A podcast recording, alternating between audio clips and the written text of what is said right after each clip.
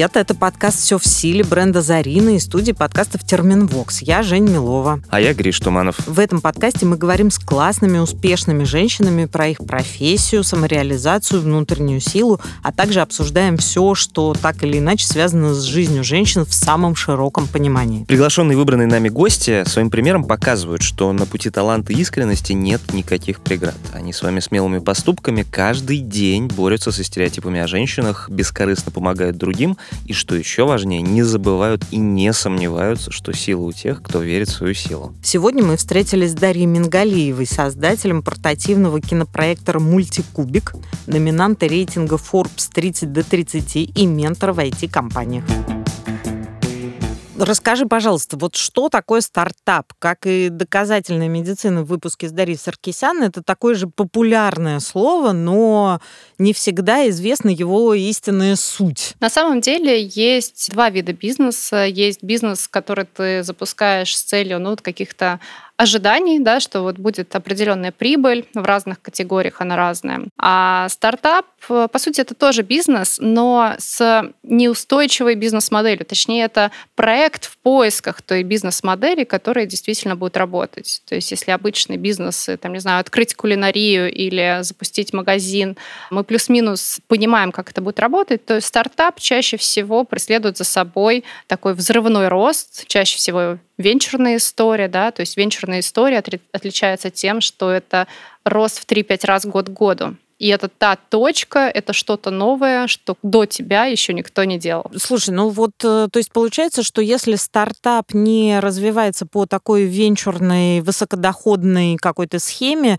не развивается вдруг вовсе или развивается как стандартная какая-нибудь булочная или еще что-то, то это уже для него большой неуспех. То есть, э, в принципе, в стартапах заняты люди, которые любят как-то играть на каких-то высоких скоростях, что ли, и на какие-то высокие ставки. Это Все так? так, но самое интересное, наверное, самое удивительное, то, что взрывает мозг, то, что стартап не обязательно должен быть прибыльным. Венчурная история, она в первую очередь вкладывается не только в операционную доходность, да, это история про завоевание рынка, про завоевание в первую очередь сейчас. Кто у нас в центре внимания? Потребитель клиент, покупатель. То есть если посмотреть, как развиваются экосистемы, то все сервисы, которые обрастают внутри этой экосистемы, они направлены на так называемый сетевой эффект. То есть, по сути, цель удержать внимание пользователя, удержать нас, собрать больше информации, понять, что мы чувствуем, хотим, как мы используем, где мы живем и так далее, чтобы, зная эти константы, мы могли создавать новые продукты новые сервисы. Поэтому для стартапа самое важное — собрать свою аудиторию. И чем больше твоя аудитория, тем ты более успешен. То есть traction идет не только в количестве денег, которые ты заработал, скорее выручки. То есть обычно оценка стартапа очень сильно зависит от количества выручки, умноженной на мультипликатор. Взять тот же Uber. Он очень долгое время, ну и, по-моему, до сих пор еще не вышел на операционную прибыльность. У них есть EBITDA до вычета там, R&D и прочее. Смысл в том, что они завоевывают рынок. То есть, когда мы видим цифры, что им пользуются миллионы людей по всему миру, это дает а, такие хард доказательства для инвесторов продолжать в эту историю играть инвестировать. Для меня это всегда да, любопытно, да, что, что стартап не обязательно должен быть прибыльным. Но давай про твой поговорим. Кинопроектор задумывался для детей, Потом выяснилось, что вообще это не для детей история, а примерно для всех. Значит ли это, что аудитории пересекаются, во-первых, а во-вторых, дети же не являются теми, кто принимает решение финансовое о покупке. Но, то есть, я так понимаю, взрослые по просьбе детей заказывали, и вы вдруг поняли, что взрослым это тоже нравится? Как это происходит? Ну, давай начну с предыстории. В 2014 году я познакомилась с Мишей Буховцевым. Это была забавная встреча. Мой бывший коллега попросил попросил встретиться с Мишей со словами «Вы прям идеально друг другу подходите, ему точно нужна ты, вам просто надо познакомиться». И в момент, когда мы встретились, начали разговаривать, если честно, я думала, ну ладно, встретимся, пообедаем, посмотрим, что там за проект, дам пару подсказок, пару советов. В итоге мы просидели 7 часов. Мы распотовались уже поздно ночью, с захлеб рассказывая друг другу, каким должно быть будущее проекта. В целом, в первую неделю, мне кажется, были наброски то, как это будет называться, выглядеть, звучать. И дальше это было уже то есть, вопрос имплементации, дать этому жизнь. То есть самое забавное, что мы начинали историю для детей, с названием «Мультикубик». Такой маленький проектор с диафильмами внутри, мультиками, всякими засыпайками. В тот же момент у нас было прописано альтернативное название «Кинокубик». То есть это была же версия для взрослых. Но сам продукт, как кинокубик, мы реализовали уже спустя несколько лет. Так что да, глобально история задумывалась для детей, но, видимо, взрослые это тоже дети, им тоже интересно. Вот эта вот атмосфера кинотеатра, которую можно создать. И действительно, покупатель взрослый, а пользователь ребенок. Были забавные случаи, когда звонила бабушка, рассказывала, что ее трехлетняя внучка увидела на YouTube у кого-то из блогеров наш кубик, спрашивала, что же это за штука такая, и звонила, собственно, чтобы приобрести, купить, потому что внучка очень хочет. Так что дети сильно влияют на то, что покупают родители. А для родителей очень важно, всегда это такой safe option, обязательное такое знание. Если что, воспользуюсь сам. Если что, буду стримить свои видео. Если что, могу включить YouTube. Если что, можно вывести PDF-ку и так далее. То есть для них всегда должен быть такой кейс, что, что это не только детская игрушка, это полноценная мультимедийная платформа со своей системой внутри. Скажи, пожалуйста, а как тебе кажется, ностальгическая составляющая этого кубика... Диафильмы там, с птичкой, да? Что да? диафильмы стали, в общем, прообразом этого прибора и предмета. Согласно архивным данным, проецировать рекомендовалось на белую скатерть или пододеяльник – Иначе при ярком свете можно было увидеть, что стены неровные. А кому это надо? Зарина, но при всем уважении, ты же вроде не жила в Советском Союзе. Просто тебя же еще тогда не изобрели. Вы правы, Григорий. Я девушка постсоветская, как и сам бренд Зарина. Ну, кстати, да, мы помним же, что он появился уже в современной России в 93 году. Более того, первый магазин Зарина Тогда предлагал все, чтобы познакомить клиентов с новым стилем обслуживания, ранее недоступным в СССР. В первую очередь уютную атмосферу и улыбчивый персонал. Евгения, вам бы тоже не помешало чаще улыбаться. Почему? Во-первых, это красиво. Напомню, вы говорили о ностальгии. И правда, Зарина, да. А, так вот, Дарья, можно ли считать, что путь к аудитории можно проложить через ностальгические образы? Как раз для взрослой аудитории сыграл какую-то дополнительно привлекательную роль? Ну, я могу сказать, что да, сыграла. И сыграла не только для пользователей. На удивление, вот мало об этом рассказывали когда-либо. Это даже сыграло в плане инвест-презентаций. Одно дело, когда ты заходишь и рассказываешь, что у тебя есть какой-то гаджет, пусть он даже высокотехнологичный, со всеми функционалом необходимым. А другое дело, когда ты спрашиваешь, а что вы любили смотреть в детстве? А помните диафильмы? А помните вот эти пылинки в луче проектора, когда бабушка или дедушка включали и так далее? И это вызывает совсем к другим эмоциям. То есть ты уже обсуждаешь не историю про такой сухой, сухой гаджет, безэмоциональный, а включается история про эмпатию, собственно, то, ради чего проект затевался. Дать возможность родителям и детям чаще быть вместе, создавать новые семейные традиции. По сути, быть инструментом для того, чтобы родители чаще чаще общались, а у деток была возможность безопасного погружения в цифровое пространство. Я тогда, наверное, отойду от нашей ностальгической темы в сторону менторинга, которым ты тоже занимаешься. Мы выше говорили о том, что стартап — это вещь, ну, в ряде случаев очень, с одной стороны, непредсказуемая, с другой стороны,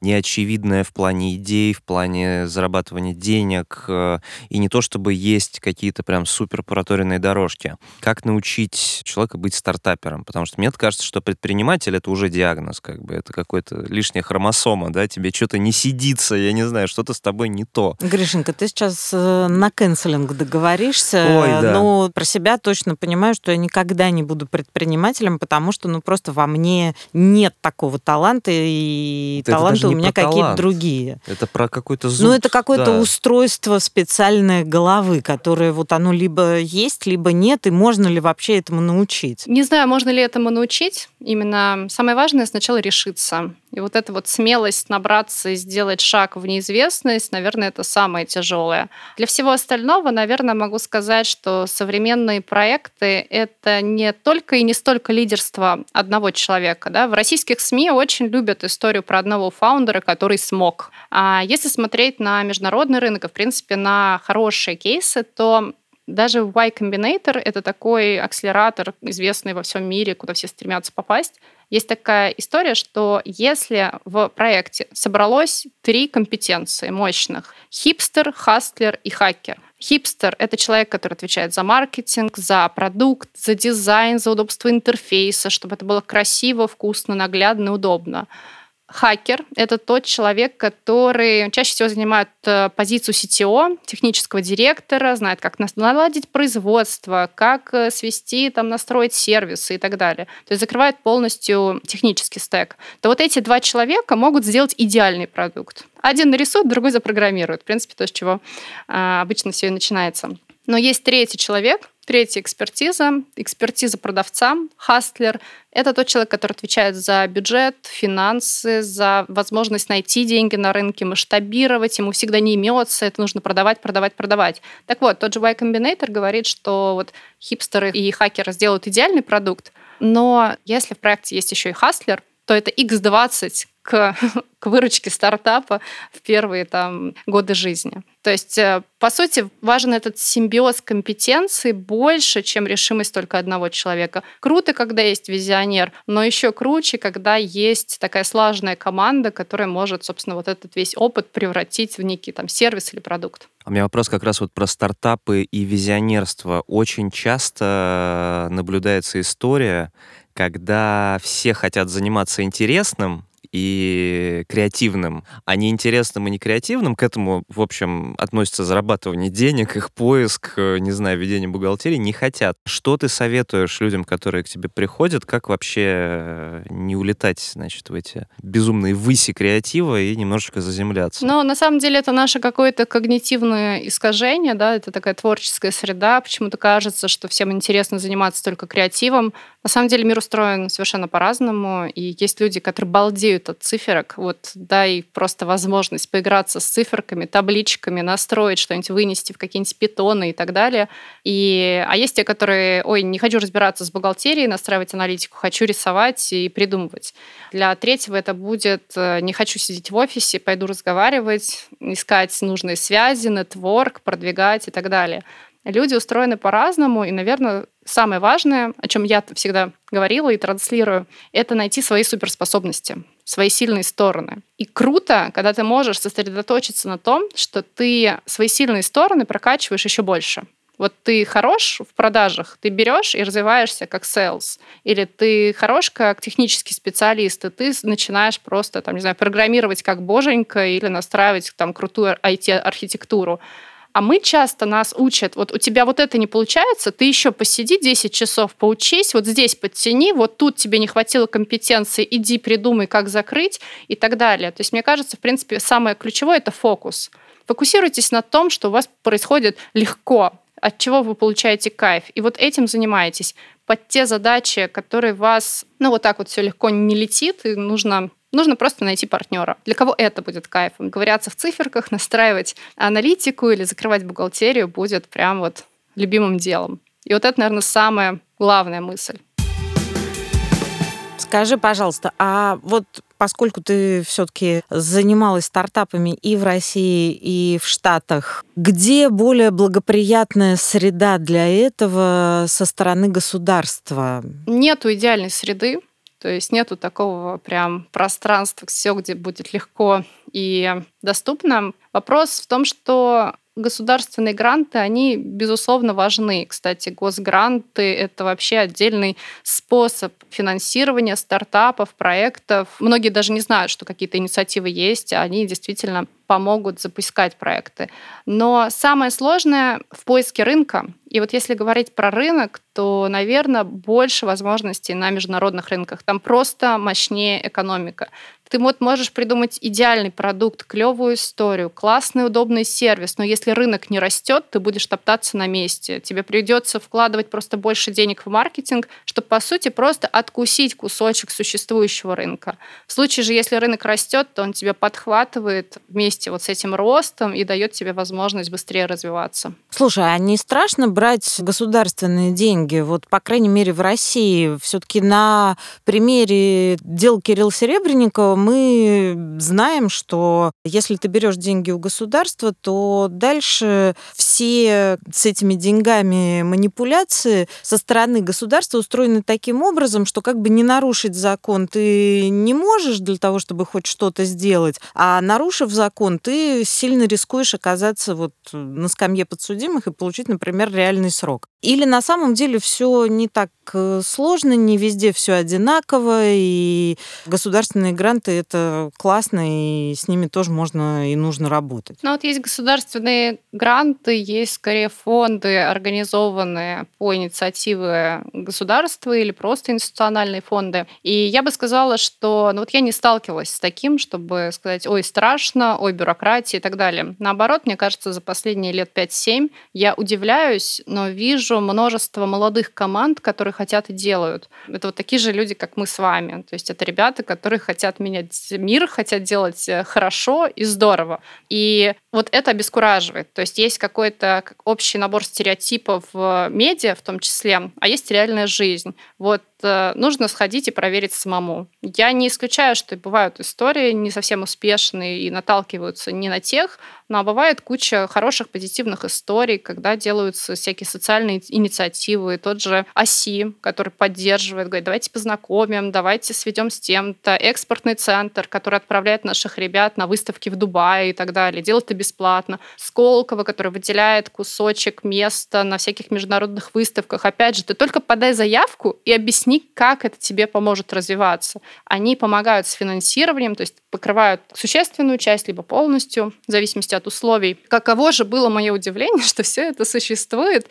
Мы просто об этом не знаем. То есть я даже задумывалась о том, что, в принципе, функция вот такого GR отношений, да, то есть government relationships, и, в принципе, отношений, как эти инструменты использовать, это то, что у нас ну, не развито. Мы просто этого боимся, не знаем, это обросло кучей там стереотипов, а погрузившись в эту среду, оказывается, что все не так уж прямолинейно, не так уж плоско. Там есть своя жизнь, она достаточно интересная, и ребята, которые это возглавляют, они молодые и инициативные. Приятно слышать. А вот про разницу подходов к двум рынкам, в том числе с вашим продуктом, я примерно понимаю, окей, в России на ностальгии, в США такой ностальгии по диафильмам не было, и, наверное, до сих пор нет. С чем столкнулись, какую разницу увидели, самую заметную, и в каких местах? Ну, самая большая разница разница, что в целом в Штатах э, в 3-5 раз дороже маркетинг. То есть даже если брать банальную рекламу на Фейсбуке, особенно сейчас, то можно заметить разницу в CPM. Это за тысячу показов сколько ты денег заплатишь, да, то есть это ну, совсем разные цифры. Если говорить про проект Синемут, то самым удивительным было, что есть огромное количество общих черт у родителей в России и в США. То есть и тем, и другим сложно уложить ребенка спать. И те, и другие думают, как успокоить ребенка в дороге. И тем, и другим важно, сколько времени маленький человек проводит за просмотром мультфильмов и там, есть ли вот это экранное время. То есть паттернов про безопасность, про желание дать своему ребенку лучшее будущее оказалось ну, достаточно много. То есть это общечеловеческий, да? Конечно. Просто. Нужно, конечно, в том числе понимать, что какие-нибудь э, sales, история, работа с Амазоном, как встать в B2B, какие-то нюансы менталитета. Там есть свои нюансы, но глобально все очень сильно зависит от категории проекта. Поэтому американский рынок, он самый высококонкурентный. Вот. Сейчас очень многие выходят и в бразильский рынок, и в Африку выходят, и в Индию выходят, и в Китай. Ну, в общем, мне кажется, сейчас есть какая-то прям экспансия российских проектов на международные рынки, и список стран, что это не только США, он значительно расширился. Компактный видеопроектор — это какая-то вещь, которая должна покорить в том числе Голливуд. Насколько кинокубик интегрировался в итоге в фабрику грез и ее деятельность? Ну, я могу точно сказать, что в России Синемут снялся в нескольких трейлерах, таких вот клипах, по-моему, в одном фильме. А в Америке в основном это были какие-то видеотрансляции ТВ. Часто о кубике рассказывают блогеры. Это все еще не индустрия грез, это не киноиндустрия, но это первые шаги к тому, чтобы быть медийным и популярным.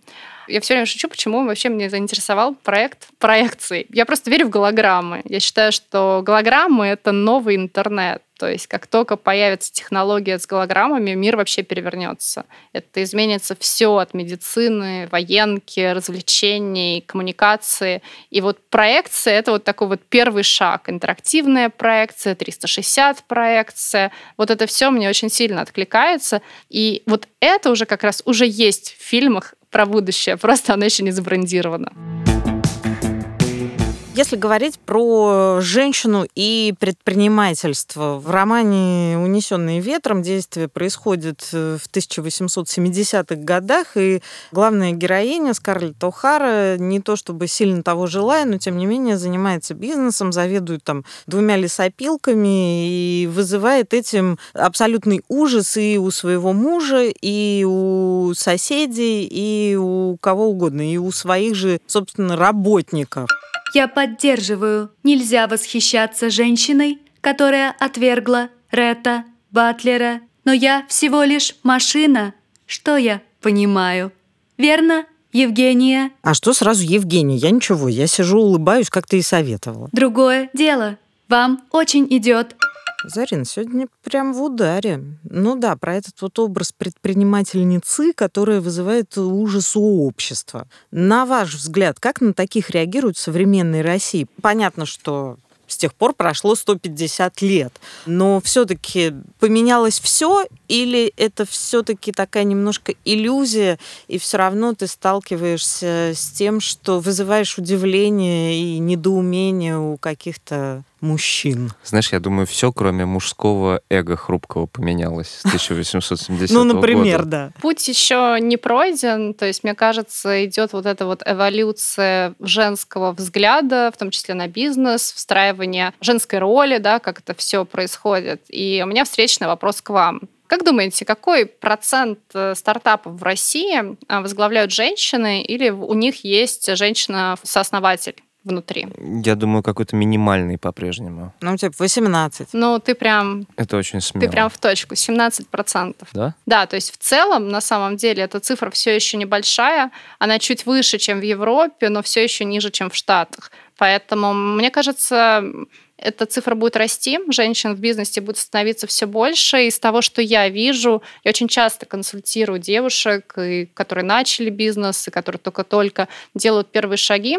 Мне кажется, проблема не в не в стереотипах и предсказуемости такой, что ой, это мужской и так далее.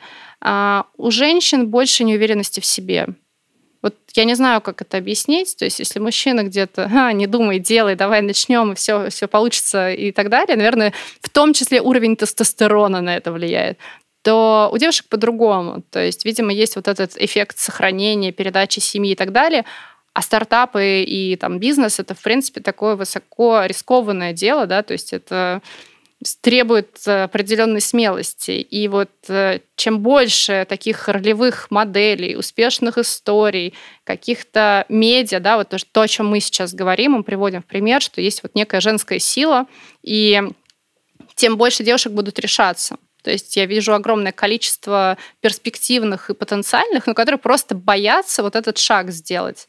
Так вот, э, надо не бояться, а просто делать. Ну, кстати, мне кажется, это еще с всякими социокультурными историями связано, потому что, например, во-первых, девушек воспитывали годами, веками, что, мол, ты сохраняй и так далее. И из-за этого девушке приходится, мне кажется, больше, чем молодому человеку прилагать усилий, чтобы доказать свою компетентность. Ну, то есть, грубо говоря, ты сначала объясняешь, что нет, я не как все те женщины, которые, значит, уходят в декрет эмоционально и так далее, я как бы профессионал, и после этого ты начинаешь еще доказывать, что ты профессионал. Профессионал, а мужчине как бы порог входа ниже. Он как бы мужчина, и уже окей, давай расскажи, что там у тебя по работе, как бы, планах. Ну, сейчас вообще роли, мне кажется, в целом меняются. Я вижу очень много таких мужественных и смелых девушек, и я вижу вполне таких вот, я бы сказала, женственных, осторожных мужчин, новое поколение, которое более чувствительное, эмоциональное и так далее. Единственное, что, о чем я мечтаю, чтобы мы не свелись полностью к андрогинности и вот такой даже бесполости.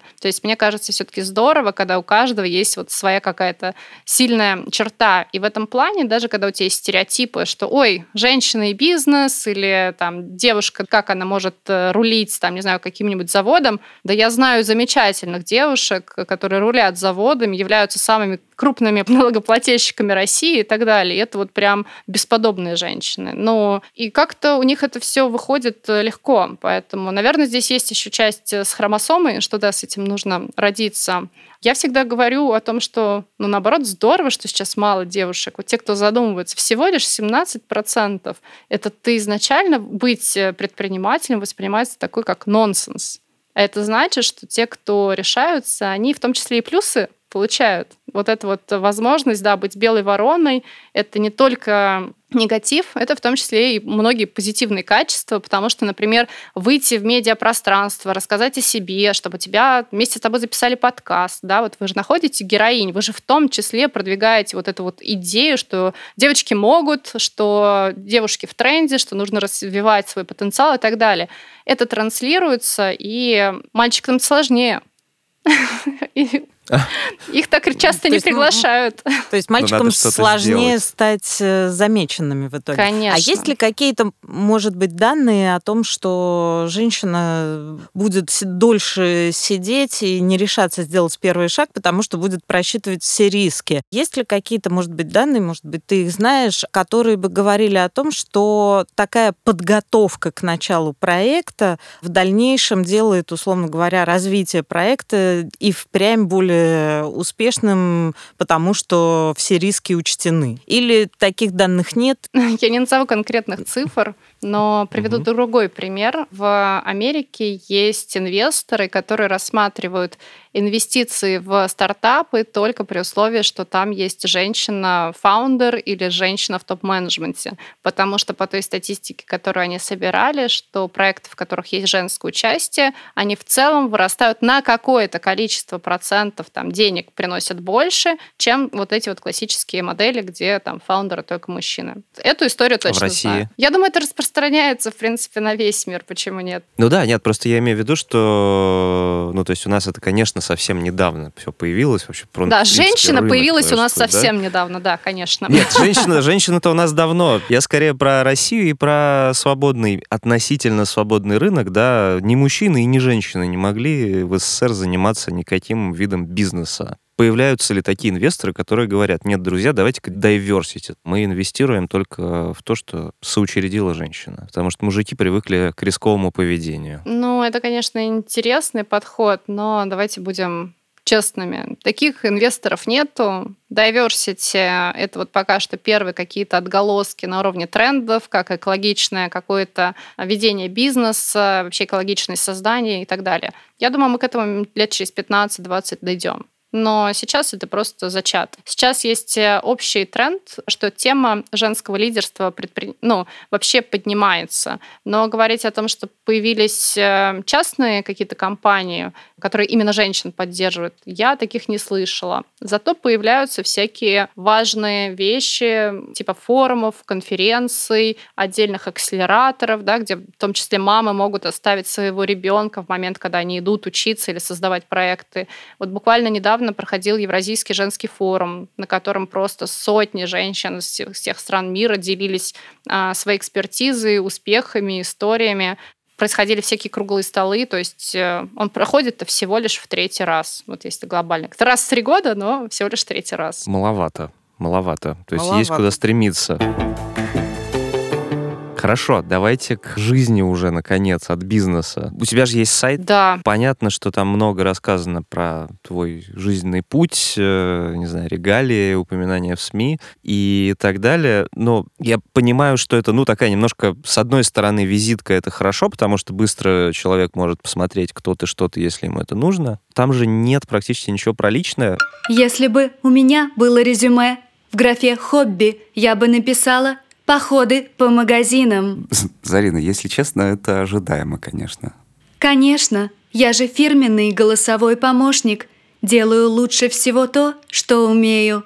Того же желаю и вам, Григорий. В смысле? В смысле, порадуйте слушателей. Даю подсказку.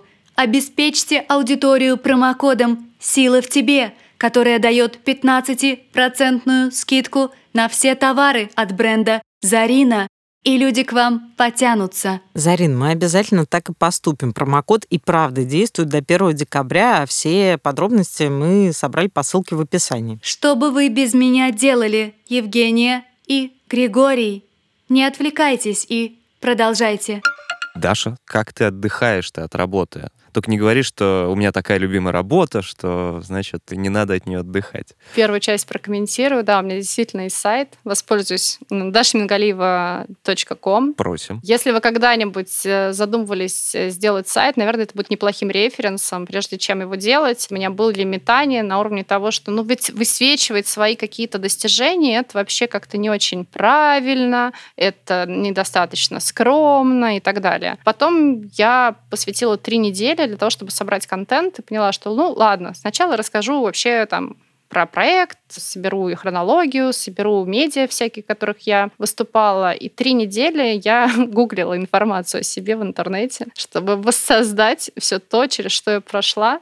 И я могу сказать, что эти три недели были периодом психотерапии. Вот есть такие всякие психологические упражнения, что типа напишите свои достижения и посмотрите, какой вы хороший.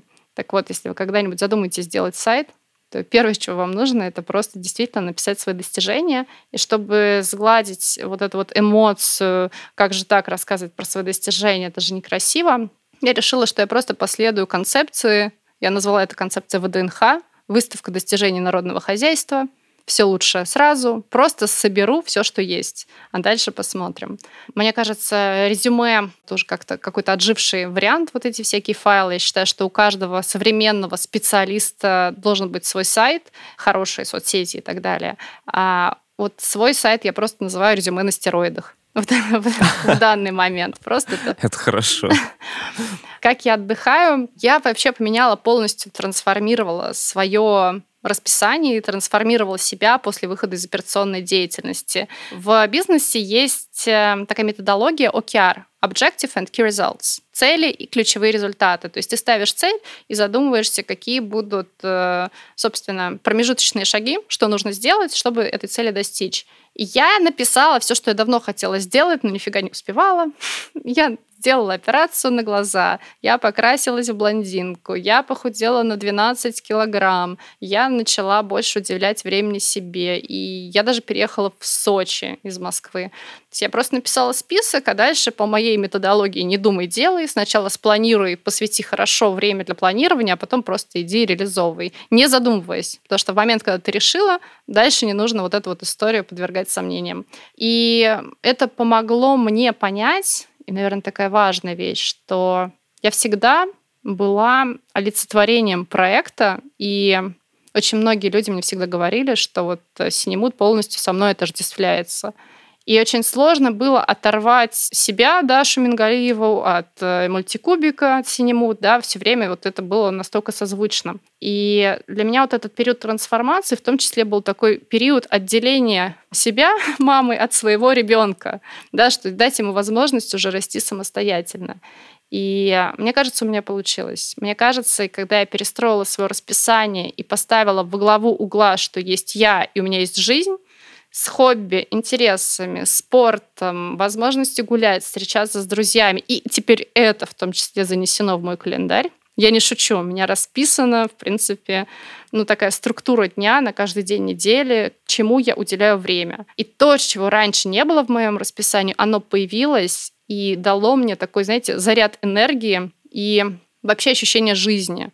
Я недавно делилась с подругами, что я себя сейчас чувствую так, что вот у меня мне столько вот такого позитива энергии, что ощущение, как будто бы я могу руками до чего-то дотронуться, и оно живет. И вот я вот всем желаю именно такого состояния, а оно возможно только в тот момент, когда вы понимаете, что главный проект в своей жизни — это вы сами. Круто. Мне кажется, вот тут самое время перейти к Блиц-опросу, чтобы в результате которого мы выясним, в чем же, Даш, твоя основная сила.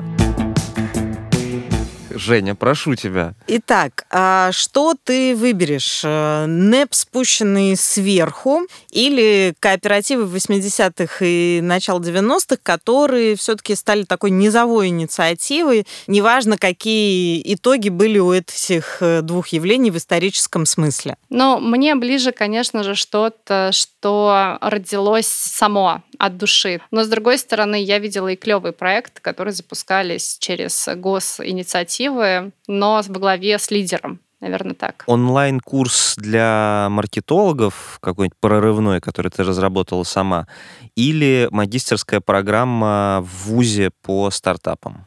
Где учиться или где преподавать? Где преподавать? И там, и там, но сейчас э, курсы, короткие курсы, интерактивные и воркшопы вовлекающие, они дают больше, чем магистрские программы. Хорошо, написать книгу или записать цикл подкастов?